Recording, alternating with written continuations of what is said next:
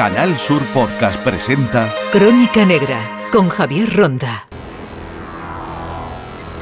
La guerra ya es tecnológica y se mueve por Internet con antenas que miran al espacio. En Morón de la Frontera, en Sevilla, desde la base, se controla el espacio ante cualquier amenaza.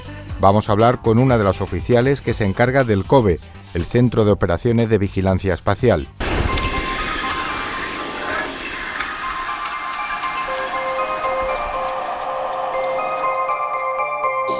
Desde un búnker en la base aérea de Torrejón de Ardoz en Madrid se controlan las dos antenas de este radar que se encuentra en Morón, vigilando el espacio. La órbita baja llega al alcance a los 2.000 kilómetros de altura. Vamos a entrar en el Centro de Operaciones de Vigilancia Espacial, en el COBE. Soy la teniente Paula Torres Martínez, responsable de la operación del radar de vigilancia espacial S3TSR. Javier, si quieres, pasamos a la sala radar del COBE y te cuento con más detalle cuál es nuestra misión aquí. Cuéntanos cómo funciona este radar. Localizado en la base aérea de Morón, es operado de forma remota desde la base aérea de Torrejón, donde tenemos las mismas dos consolas que en el emplazamiento de Morón. En cuanto a sus características, es un radar de tipo cuasimonestático, es decir, eh, tiene una antena de transmisión y otra de recepción separadas poca distancia, unos 50 metros aproximadamente. Opera en banda L y es capaz de detectar objetivos espaciales que atraviesan su campo de visión entre los 200 y los 2000 kilómetros de altitud. ¿Qué es capaz de controlar? El S3TSR es capaz de detectar un objeto del tamaño de una lavadora a unos 1000 kilómetros de distancia, según parámetros de diseño. Pero en la operación real del sensor eh, se han llegado a detectar objetos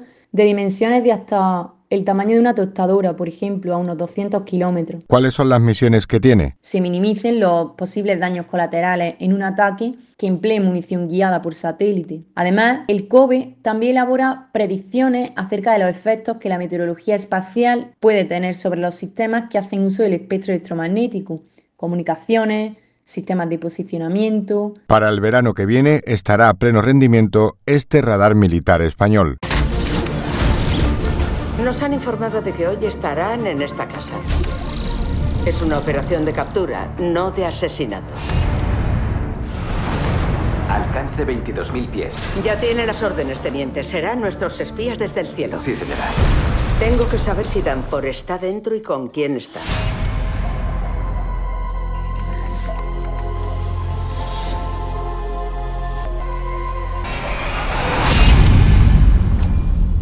Eso cambia cosas. Esto es cine. ¿Y cuál es la realidad? ¿Para qué sirve la inteligencia militar? ¿Qué misiones tienen y qué hacen? Vamos a entrar en el Regimiento de Inteligencia número uno del Ejército Español.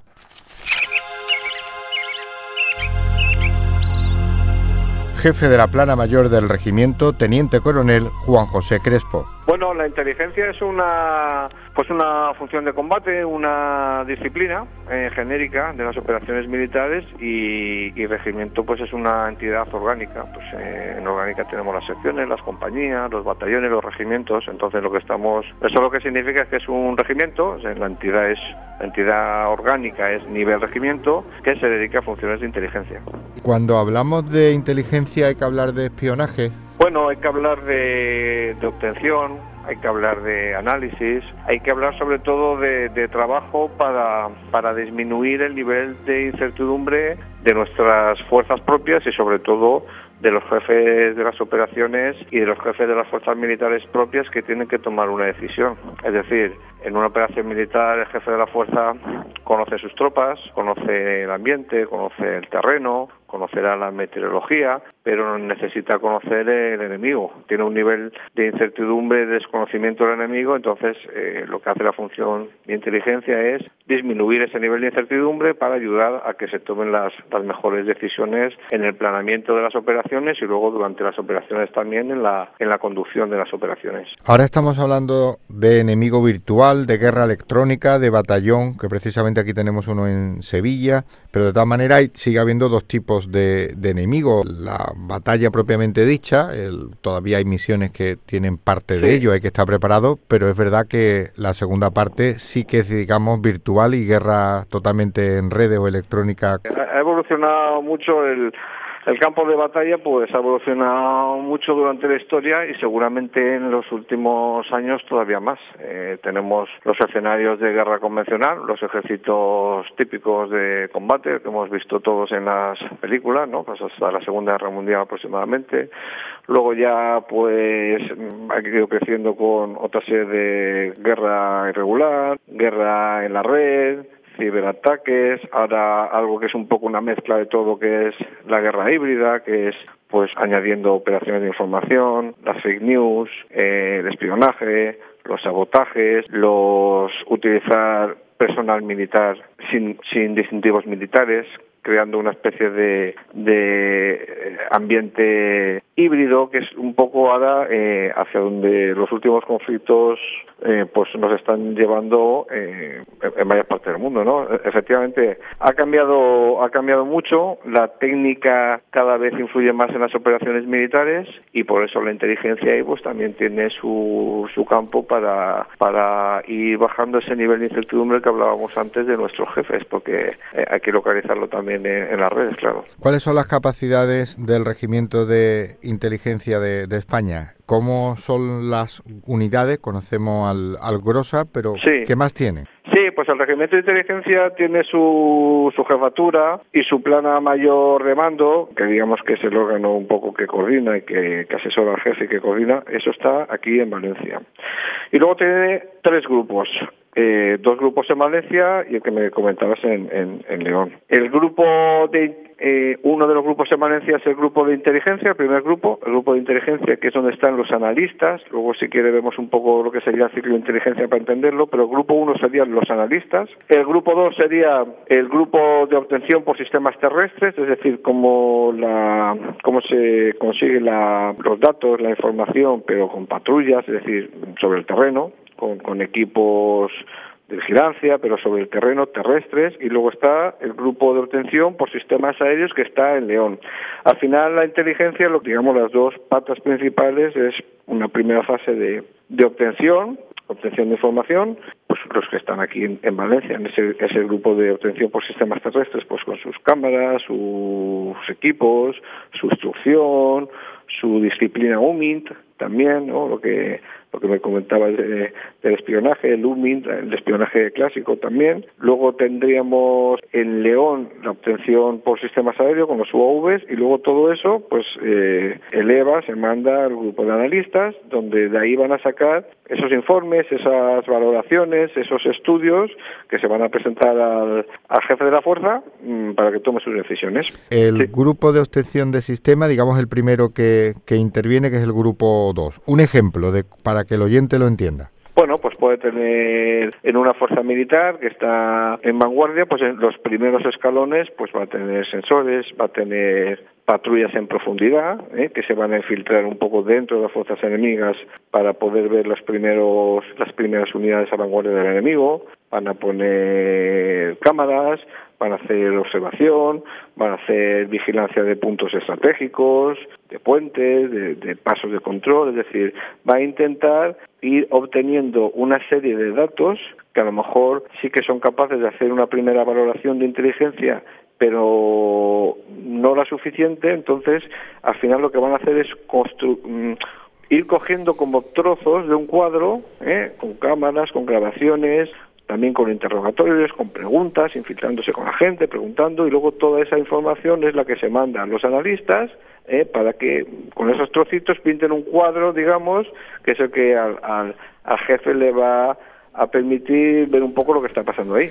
Y ya interviene el grupo 1 de analistas con toda la información. Efectivamente. Se hacen a, a, a, los analistas les llega la información que se ha obtenido, pues como, pues con esas patrullas, vigilando eh, desde el cielo con los UAVs y también, como hablábamos antes, y volvemos a su pregunta, eh, eh, todo lo que se ve también en redes, en redes sociales, en Internet. Ahí también hay un campo para la obtención de información que también se se, se trabaja, se trabaja y al final todo de, debe caer en las manos de los especialistas analistas que son los que dan los productos finales de inteligencia. ¿Para qué sirve la inteligencia militar en la vida cotidiana civil, además de para salvaguardar la seguridad de, de la población? A ver, la, las Fuerzas Armadas eh, la inteligencia militar que hacemos está sobre todo, eh, bueno, sobre todo no, eh, su función es en, las operaciones militares, en zona de operaciones, es decir, aquí en territorio nacional, toda esa labor de, inteligencia e investigación, pues las competencias son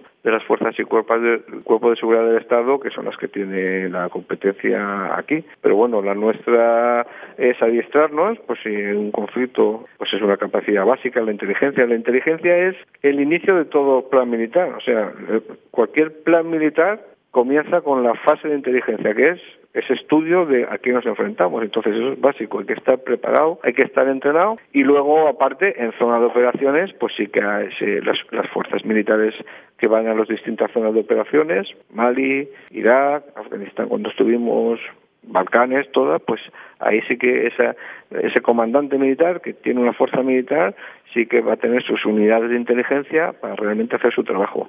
En territorio nacional, en el día a día, en tiempo de paz, pues no, la, inteligencia militar pues no, no aplica. ¿En qué se parece las películas que vemos de intervención militar con inteligencia normalmente americanas, rusas, a lo que tenemos en España, por intentar hacer una comparación que sabemos que es cine, que es ficción. Bueno, pues en la película que más o menos, pues la película también sería en función de qué de qué año, ¿no? Está claro que los, los eh, esos ejemplos de Estados Unidos y Rusia son son ejemplos Ahora China, ¿no? muy potentes, medios, ¿no? Pues eso sí. Eh, y pero vamos, los los los medios de obtención serían similares, pues un poco también a escala a la entidad de la de la fuerza, ¿no? Los la, la inteligencia militar pues va evolucionando con con la técnica también, bueno, como España pertenece a organizaciones internacionales, pues la OTAN y tal, eso también es muy importante en el ámbito tener buenos aliados en, en, la inteligencia, ¿no? Porque a lo mejor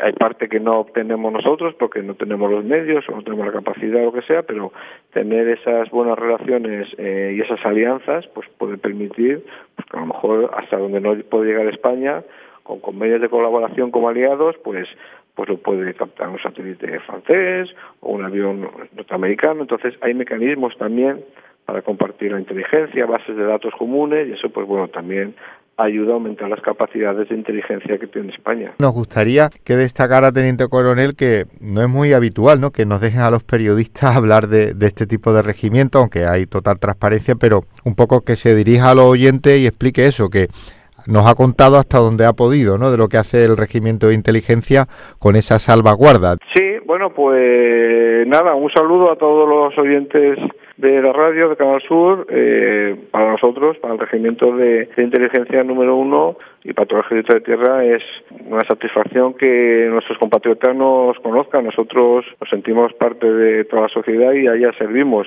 Es verdad que por las peculiaridades eh, especiales de la función de combate de inteligencia, ¿no? Y porque lo que aquí se haya contado, pues, pues, pues lo oyen los propios y ajenos y todo el mundo, pues siempre tenemos que tener esa salvaguarda, esa limitación de tener un poco bajo llave algunos algunos datos de procedimientos, de tácticas, de efectivos y de cosas más concretas que nos limitan hacerlo público. Pero vamos, yo creo que es fundamental que la gente conozca las Fuerzas Armadas, que se sientan parte de nosotros y nosotros de ella. Un, placer haberles atendido y, y, que la gente nos haya podido conocer, claro que sí. Si le a su hijo, su sobrino, ¿dónde trabaja mi tío o mi padre? ¿Hay que decir esto de regimiento de inteligencia o, o, eso no se puede decir como en las películas? No es que trabaja en una oficina. He venido destinado a este regimiento, bueno, tengo experiencia en inteligencia hace años, he estado en otros regimientos y ahora he vuelto aquí y sí, mis hijas me preguntan, ¿pues el regimiento de inteligencia? Pues bueno, la gente la gente les, se sorprende un poco, ¿no? Sí que es verdad que la gente le hace, eh, es más curioso, ¿no? Dice, estoy en el regimiento de transmisiones o de infantería, pues más o menos se imaginan,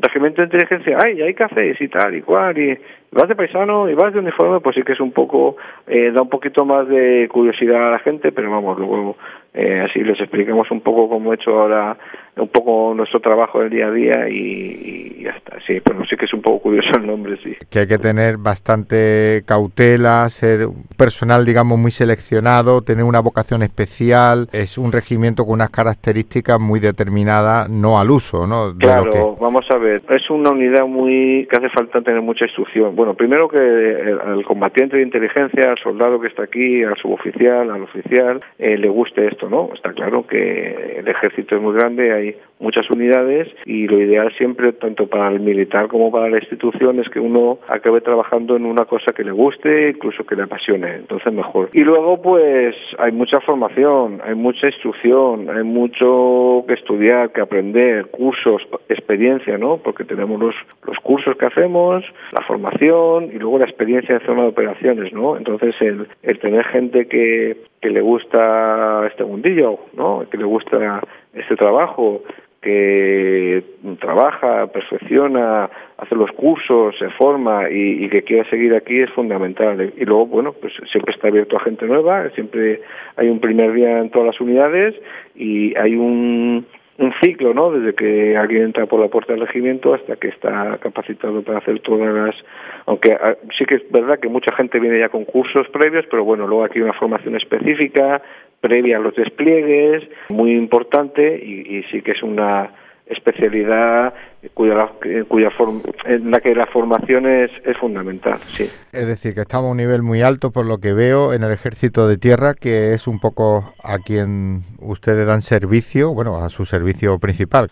En primer lugar, efectivamente, la, la capacidad que da el Regimiento de Inteligencia número uno al Ejército de Tierra e- e- es única a su nivel, ¿no? Es verdad que luego las hay otras brigadas que las, brigadas también tienen otras unidades, ¿no? Del Ejército también tienen otras unidades de inteligencia de dimensiones más pequeñas, ¿no? Pero Regimiento de Inteligencia de entidad regimiento eh, solamente está este. Eso como como como unidad, ¿no? Y luego como profesionales, pues pues tengo que decir que la capacidad, la motivación, la formación, la voluntad de servicio y la experiencia de nuestros operadores de obtención de información y de nuestros analistas de inteligencia está al máximo nivel de nuestros aliados en OTAN y, y- y incluso hay muchos o varios ejercicios y- de referencia a nivel OTAN que se realizan y se organizan y se preparan desde el regimiento de inteligencia. Entonces, sí, eh, es un, la verdad es que para mí es un, un orgullo estar aquí y, y además poder contarlo a todo el mundo que nos escuche para que, para que lo sepa.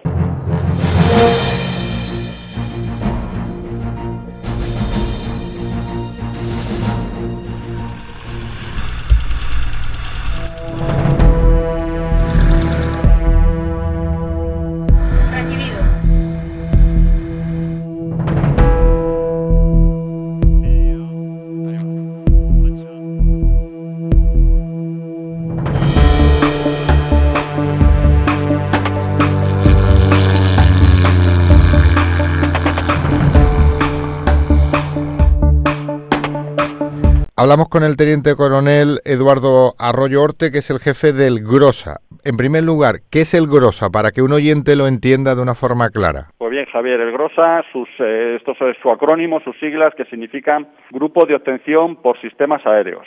Eh, es un- una unidad militar especializada, un batallón, perteneciente al Regimiento de Inteligencia número uno, cuya ah, misión es eh, realizar inteligencia utilizando medios aéreos para ello. En este caso, pues el, eh, un dron de unas determinadas características, que es el que tenemos aquí en León. Y en concreto, ¿cuáles son los aparatos con los que estáis trabajando ahí en, en León? ¿Y con cuál se hacen las distintas eh, pues maniobras, misiones o ejercicios? El eh, dron que tenemos aquí, eh, utilizo esta palabra dron porque es la más conocida y seguramente que pues para los eh, radio oyentes eh, pues lo asociarán más. Nosotros lo llamamos eh, específicamente y técnicamente es RPAS, sistemas remotamente pilotados. Pues es un dron de más de 400 kilos cuya terminología técnica es el Searcher MK3. Es un dron que ofrece unas características de vuelo y de obtención de imágenes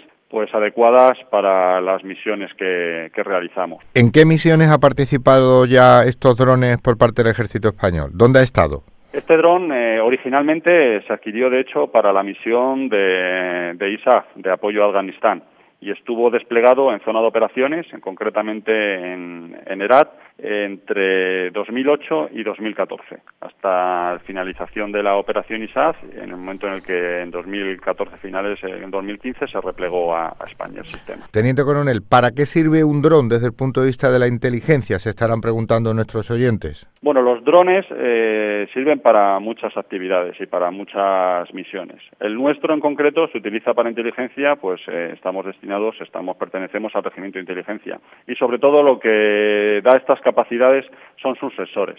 Los sensores que portan, eh, que son capaces de transportar, eh, son los que nos dan estas capacidades, eh, junto con la preparación fundamental del, personal.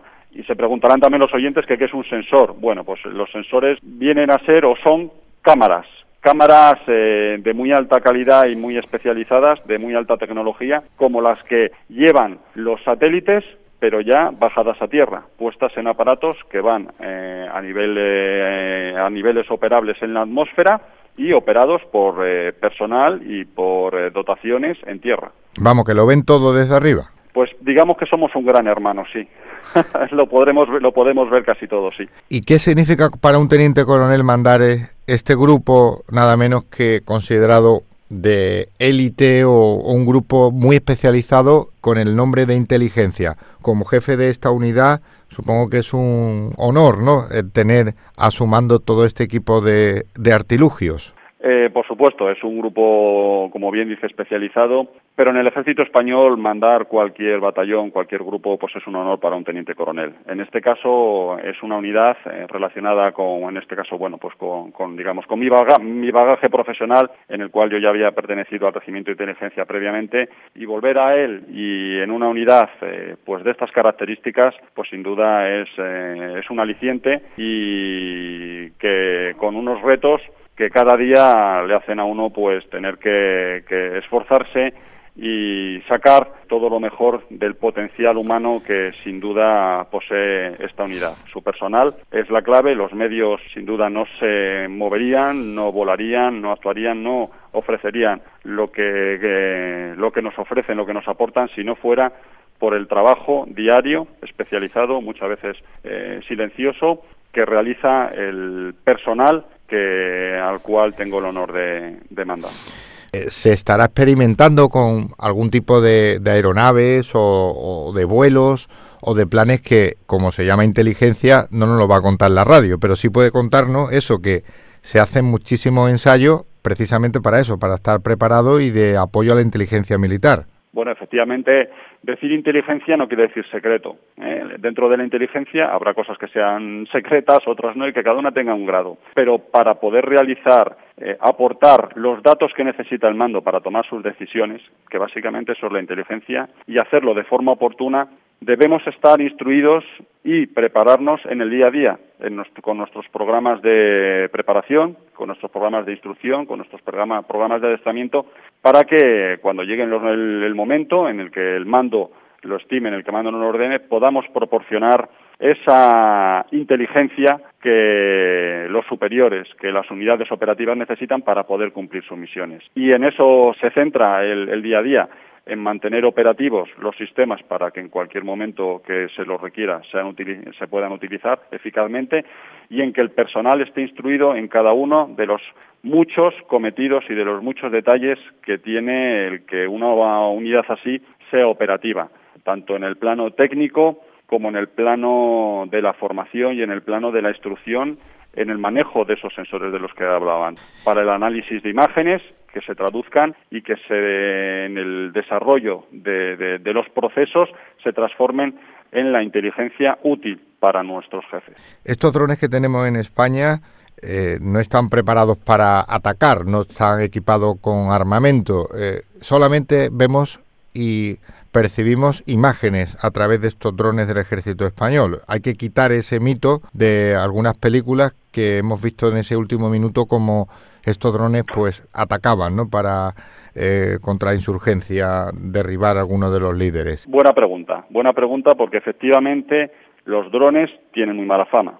Mucha de esa fama efectivamente se ha ganado por un empleo espurio de los mismos. Sin duda las películas, muchas de ellas, aunque sean ficción, pero están basadas en, empleos reales y, esos empleos efectivamente en muchos casos han sido espurios y quizá, bueno, pues dentro de los marcos de actuación de determinados, en determinados conflictos, determinadas acciones, pero quizá no en el nuestro, ¿eh? y según nuestros parámetros y nuestras eh, y nuestro y el derecho internacional humanitario y las, las leyes y el orden internacional que nosotros seguimos. Sin embargo, son aparatos, son medios. En este caso, los nuestros no van armados, pero por su diseño, porque se emplean para inteligencia y en inteligencia pues no necesitan determinadas capacidades. Pero en cualquier momento, pues otros podrán ser utilizados para otros eh, fines como lo pueden ser los carros de combate o como pueden ser otro tipo de armamento. Porque el problema no es el medio, el problema es el uso que se hace de él. Es decir, el botón, eh, de momento, ¿eh? y así está dentro del derecho internacional humanitario,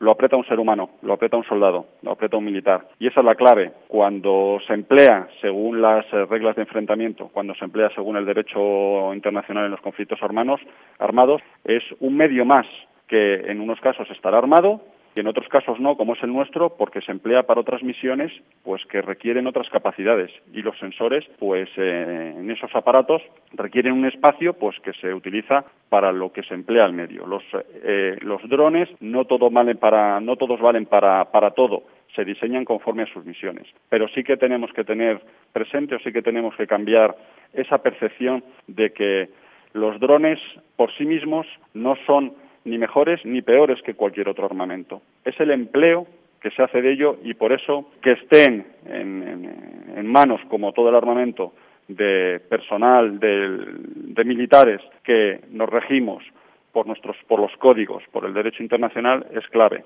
Porque, repito, que ya sea armamento de cualquier tipo, el que aprieta el gatillo, el que pulsa el botón, es personal militar con su responsabilidad. Por eso es fundamental y aunque se haya ganado esa, esa, esa mala fama que la tiene, es, es, cierto, pero también es cierto que son sistemas que por sus prestaciones, por sus capacidades, pues es muy probable que sigan pues eh, en el futuro teniendo un papel eh, un papel relevante dentro de las organizaciones militares. Hablamos ahora con otro componente del GROSA. Brigada Javier Hernando, su trabajo de inspector de calidad y producción de drones, para que un oyente de la radio lo entienda, ¿en qué consiste en ese regimiento? Pues mi trabajo básicamente se, basa en que los aparatos estén siempre en perfecto estado de vuelo y que cumplan con todas las legislaciones eh, nacionales que, que, permitan su vuelo, o sea, lo que es trazabilidad y todas las piezas que tiene y que el avión sea seguro para el vuelo y que sea eso que se pueda confiar en él y que sea perfectamente válido para, para volar. Tiene su mantenimiento, sus fases de revisión. ¿Se atrevería a decirnos cuántas piezas tiene un dron de estos, de los seis que tenéis ahí? Complicado, ¿no? Pues es complicadísimo. La verdad es que el, el mantenimiento es muy complicado de los, de los aviones. La gente que, que se dedica a ello tiene mucho, mucha experiencia y sobre todo tienen una serie de cursos y una serie de, de preparaciones que desde luego hacen que, sea un personal altamente especializado y el trabajo que se realiza está perfectamente marcado y lleva una, unas revisiones y un mantenimiento que se pueden igualar a cualquier aeronave que, esté volando en, España. Si se equivocan los de producción, el, el dron, el avión se va abajo, es decir, que vuestro y bueno, y más teniendo en cuenta que actúa en zona de conflicto y, bélica.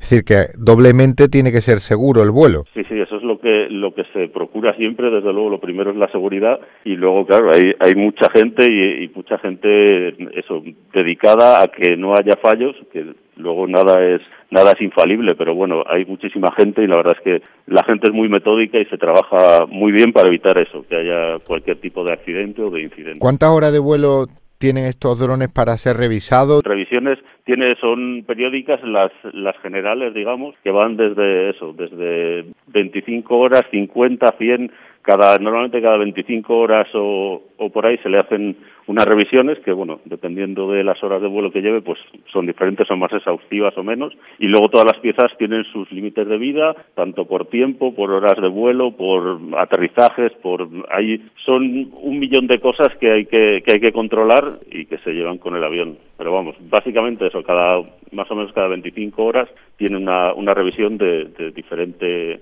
calado, pero bueno, sí, tiene, tiene muchísimas, la verdad. Es un mini avión sin tripular, pero no significa que no haya seguridad extrema, son aviones militares. Sí, desde luego, la seguridad es como la de cualquier aeronave, es, es exactamente la misma porque, bueno, nos regimos por la, por la misma, por las mismas leyes y luego al final el, el, espacio aéreo que empleamos es el mismo que, que se emplea en, en, cualquier sitio, los aeropuertos y los. Entonces, claro, la seguridad tiene que ser tiene que ser extrema.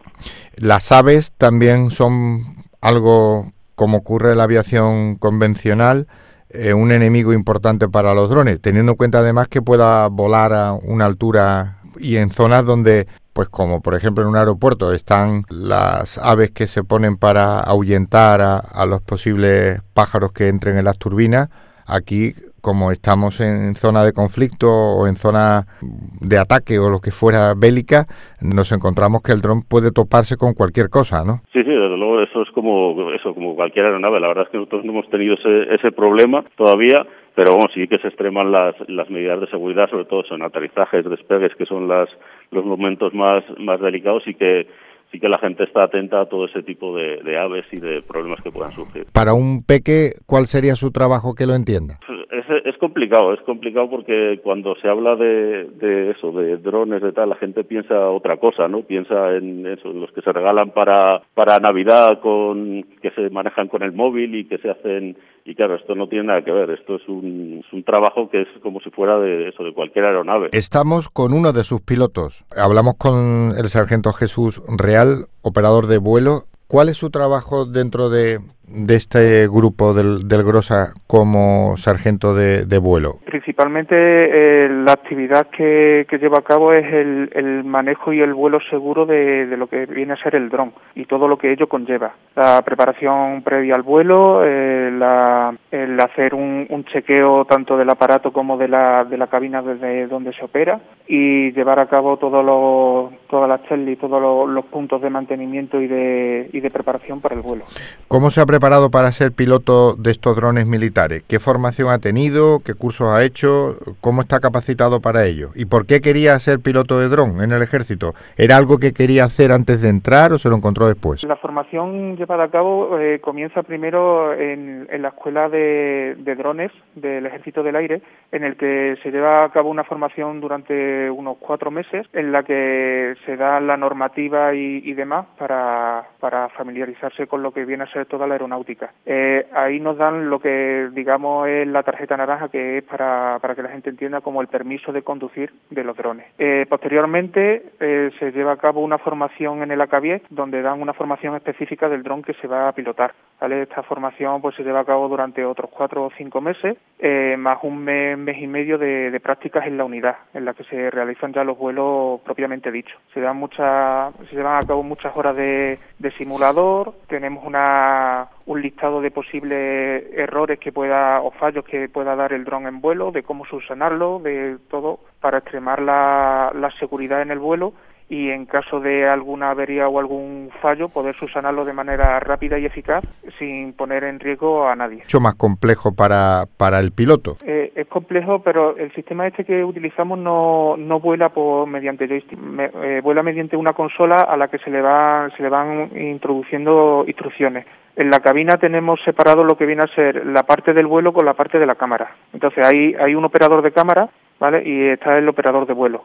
El operador de cámara, él, él es el que se centra en buscar eh, el objetivo, en, en, hacer la fotografía, grabar el vídeo, buscar la, las cosas que, que, son de interés. Y el piloto, en, en este caso, eh, tengo que realizar el vuelo de acuerdo a las instrucciones de que, que, el operador de cámara da para poder darle un buen ángulo de visión, para poder estar en en una posición óptima para obtener la información que se necesita y demás. Velocidad, altura. El dron, como, como ha dicho el teniente coronel, es el, es el Searcher, el MK3, un avión porque sí se le llama dron, pero es básicamente es un avión de más de 450 kilos con unas características propias de, un avión. Tiene unos 7 metros de largo por unos 8 de ancho. El techo de vuelo está en los 20.000 pies y una velocidad máxima de 120 nudos. ¿Estas unidades tienen nombre característico? ¿Los MK estos le tenéis puesto algún nombre a cada uno de los, de los pájaros estos? Eh, bueno, sí, a, algunos le, le, tienen puesto nombres propios como Numancia, por ejemplo, uno de ellos se llama Numancia y los demás están, están serigrafiados con un nombre propio. ¿Usted tiene algún dron particular y le gusta mucho este mundo? Si tiene niños o sobrinos, son muy diferentes el dron con ese aspecto de cuádrice o, que no tiene nada que ver con esto, claro. Hace unos cuatro años me eh, a mí me gusta toda la, parte aeronáutica y demás, y hace cuatro años me, saqué por, por la vía civil el título de el carnet de conducir para que nos entendamos de, tipo 1 y, me, y tengo un dron propio un DJI Phantom 3 un cuadricóptero eh, el cual cada vez que tengo ocasión, pues en los sitios en los que se puede, pues le emprendo el vuelo. Tengo una niña pequeña que, le encanta verlo volar y, que parece que también le ha picado la, la venida de este, del mundo aeronáutico. Bueno, hay mucha controversia, bueno, o un poco eh, cariñosamente, ¿no? ¿Os gusta que os llame operador de vuelo o piloto de vuelo? ¿qué le gustaría más? Por ejemplo, si su hija le tiene que decir en el cole cómo quiere que le llame a su padre por lo que trabaja, ¿cuál diría? Hombre, pues con cuatro anitos que tiene le sale más piloto porque es más sencillo que decir operador de vuelo, que es indistinto entonces da igual decir piloto que operador de vuelo. El despegue y el aterrizaje al final todo es lo mismo, eh, todo en, miniatura, por decirlo de alguna forma. Sí, en miniatura, pero no con menos riesgo, porque estamos hablando de una aeronave de más de 400 kilos, que eso, pues, la energía cinética que trae es, bastante potente. Entonces, eh, son los puntos más, más sensibles, que es el aterrizaje y el despegue, entonces hay que tener especial cuidado en, ello. Eso, esos datos y 450 kilos lo que invierte como una especie de mini avión en toda regla, ¿no? En realidad eh, eh, viene a ser lo mismo que un ultraligero. Eh, los aviones ultraligeros que se utilizan de manera recreativa vienen a ser de las mismas características. ¿Se le mal llaman drones a este tipo de aparatos, como por ejemplo a los que tenéis vosotros ahí? porque son están manejados remotamente no no llevan ningún a ningún piloto encima, no, no hay nadie manejándolo desde dentro. Entonces, al ser manejado remotamente, el, la misma, el significado de la palabra dron viene a ser eso, eh, un, una aeronave eh, pilotada remotamente, que no, que no hay nadie montada en ella. ¿Qué significa ser piloto de, de esa unidad de inteligencia y siendo eh, militar y un poco ha participado ya en alguna misión, ha hecho algo que no sean las los ejercicios y maniobras? Pues mm, todavía participar no he participado en, ninguna misión porque llevo aquí relativamente poco. Eh, llegué a la unidad hará un, año y dos meses, entonces no he tenido todavía oportunidad de desplegar en misión con, el, con el aparato en sí pero la verdad es que digamos que es como un sueño hecho realidad porque a mí toda la, parte de la aeronáutica y demás me, me, encanta, es una cosa que me apasiona y, ser piloto y, además en una unidad de estas características, pues la verdad es que es un honor y es un sueño. Esto es ser militar del futuro de alguna manera, el estar en un regimiento de inteligencia, estar con estos aparatos, siendo militar, con la forma en la que trabaja, eh, algo quizás soñado, ¿no? Que ven las películas Sí, pero bueno, la, la, película tiene mucho de mucho de ficción y poco de ciencia. Eh, que es una que es una cosa que está abocada a ser el futuro de, de lo que viene a ser los conflictos y, y el ejército no no me cabe la menor duda porque eh, se tiende a, a intentar minimizar el, las bajas humanas en detrimento de, lo que viene a ser los aparatos. Entonces, el, el poder pertenecer a, una unidad así eh, es el futuro y lo único que, conlleva es una formación continua, porque esto es un mundo que está continuamente cambiando, y irse adaptando a las nuevas características de los nuevos aparatos que van saliendo y, no dejar de formarse de manera continua. Claro, tenemos los aviones en sus diversas características, aviones con, con pilotos, con seres humanos, tenemos también los helicópteros o cualquier tipo de aeronave que puede conllevar dependiendo del vuelo en un conflicto con bajas, pero aquí lo único que se perdería serían los millones del aparato y la función al final es la misma, es como los ojos que todo lo ven, ¿no? Y sin, y sin personas dentro. Claro, y, sirve sirve mucho de, apoyo a, las unidades que a, las unidades que van a pie, a la infantería, a, la artillería y demás, porque le, le está dando la inteligencia de, de dónde está el enemigo, de dónde puede evitar más bajas y demás. O sea, eh, para todo para todos los aspectos sirve de, apoyo para, para eso, para evitar las bajas las bajas personales. Eso en un conflicto directo, pero también es una labor de, como hemos visto en otros países, de espionaje, por decirlo de alguna manera, porque vuela a una distancia, es muy pequeño, eh, puede fotografiar, puede grabar vídeos no solo de, espionaje, también para eh, se puede tiene un, abanico muy amplio de, posibilidades el, aparato. Eh, se puede usar, como bien dice, para espionaje, pero también fuera del mundo militar, eh, mismamente para poder vigilar en verano bosques y montes para una prevención y una alerta temprana de, de los incendios y demás. O sea, el abanico de, estos aparatos es, bestial, o sea que no, no, no nos podemos limitar solo a eh, vamos a ver dónde está el enemigo, vamos a ver el espionaje, eh, tiene un amplio abanico. Claro, en, esa faceta que puede dar apoyo a unidades como la UME o incluso misiones civiles, ¿no? Hablaba usted de los incendios, pero puede valer para muchas cosas, ¿no? Sí, sí, tiene un, amplio, un, abanico muy muy grande. Eh, se puede hacer incluso gestiones para una investigación arqueológica incluso. se puede hacer vuelos sobre supuestas ruinas y con la con las cargas de pago que lleva, viendo el contraste de calor, frío y demás, pues se pueden averiguar eh, ruinas antiguas que estén soterradas, que no se vean a, simple vista y se, se, ven perfectamente. Y eso evidentemente tendría un coste y un, una visión diferente desde un helicóptero o desde un... Exactamente, porque eh, eh, le, estoy comentando que gracias a, a una de las características de la carga de pago, que viene a ser la la cámara FLIR, que es la infrarroja, en el momento en el que eh, el sol sale y calienta, calienta el suelo, a las paredes de piedra que están soterradas se calientan antes que el suelo circundante y entonces hay un contraste y sin necesidad de hacer excavaciones ni nada pues se puede ver pues recintos antiguos que estén que estén soterrados. ¿Qué equipamiento lleva eh, un dron de los que tenéis ahí? ¿De cámaras, de fotos? Eh, lleva lleva una, una carga de pago que, que está bastante completa porque lleva dos cámaras diurnas, de, una de largo alcance y otra con zoom, y una de una cámara nocturna, la FLIR, que se llama de, infrarrojos. Y luego aparte lleva también un, un telémetro láser que serviría para medir distancias. ¿Cómo se forman y qué preparación tienen los pilotos de drones militares? Soy el comandante de infantería Daniel Blanco Vega, jefe del, del área de sistemas aéreos no tripulados de del Ejército de Tierra, dentro de la Academia de Aviación de, dentro del, ejército, del mismo Ejército de Tierra.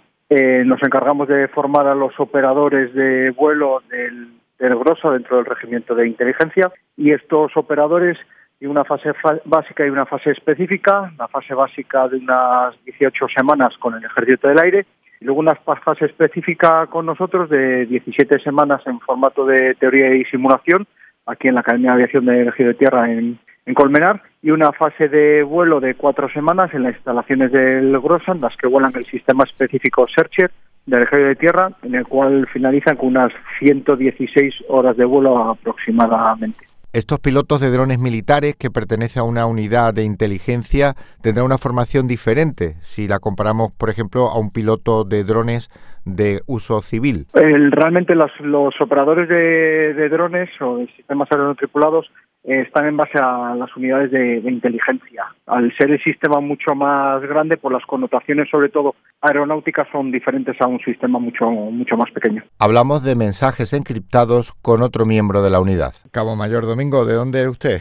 Soy de, un pueblo de Sevilla, que es Bormujo, y bueno, y que yo sepa, soy de ahí, pero mi familia, mis abuelos, mis bisabuelos, todo, toda mi familia es de allí. ¿Qué significa estar en el, en el Grosa? Bueno, yo realmente lo que son mis, mis deberes del trabajo, no realmente yo tengo poco contacto con lo que es el, sistema. Nosotros llevamos, yo soy, para que te hagas una idea, yo soy, el, entre comillas, el custodio de la clasificación de la documentación dentro del, eh, del grupo. ¿Cómo es su labor en el día a día y en, las oficinas del Grosa? Pues mucho papeleo, mucha llega llega documentación cifrada y nos dedicamos a, a descifrar esa documentación y luego, si, si es conveniente, y no lo pide el jefe del grupo, pues se la, se la pasamos y la volvemos a custodiar. Y lo mismo si el jefe del grupo tiene que mandar alguna documentación importante a otra unidad, eh, somos los que ciframos esa documentación y, y, la mandamos. Un poco de película, ¿no? Esto que, que nadie lo pueda leer, ¿no? Lo que se está diciendo. No, no, porque es documentación que según la clasificación hay niveles de para ver tenemos desde de, eh, uso oficial a, a secreto, o sea, secreto, difusión limitada, clasificado, reservado y, y, y, secreto. Y tiene que ver la documentación con lo que hacen los drones, ¿no? Entendemos. Algunas su... sí,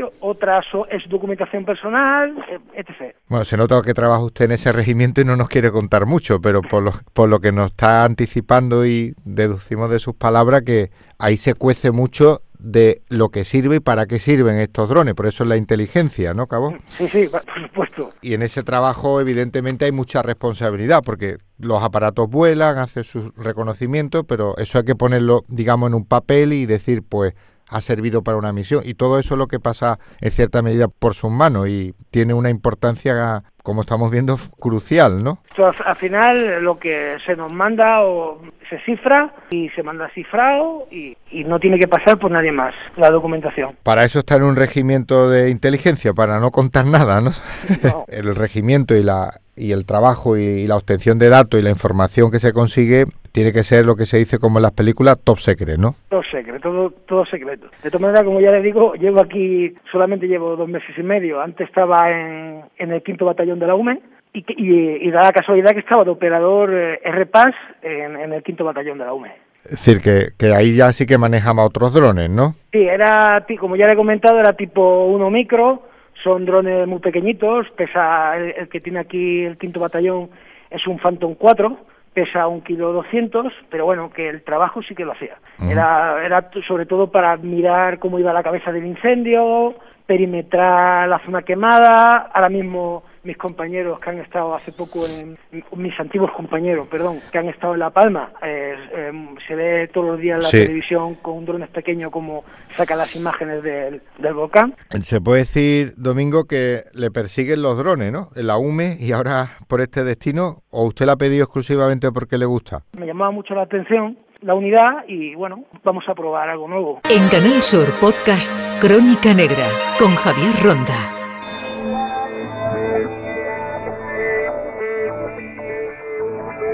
El regimiento de inteligencia es el futuro hecho presente. Mensaje final del teniente coronel Eduardo Arroyo, jefe del Grosa. El futuro, aunque somos de inteligencia, no somos adivinos y no lo vamos a poder saber ni lo sabremos. Intentamos adelantarnos a él, pero saberlo no. Pero en los medios, efectivamente, eh, los drones son el presente y el futuro, al ritmo que va la tecnología, pues eh, no sabemos cuál será. En cualquier caso, es muy probable que, estos, eh, que esta tecnología siga estando cada vez más presente en nuestras unidades, en los conflictos y en, y en los ambientes, eh, en los ambientes eh, bélicos que se puedan producir en el futuro. Es así, la tecnología avanza a unos ritmos que muchas veces no somos capaces ni de seguirlo y eso es un, es un hecho. Para estar eh, preparados para dominar, para controlar esos medios, pues se necesita personal. Se necesita personal eh, muy especializado, como el que ha intervenido y me ha acompañado, eh, nos han acompañado y han intervenido en la, durante la, la, entrevista.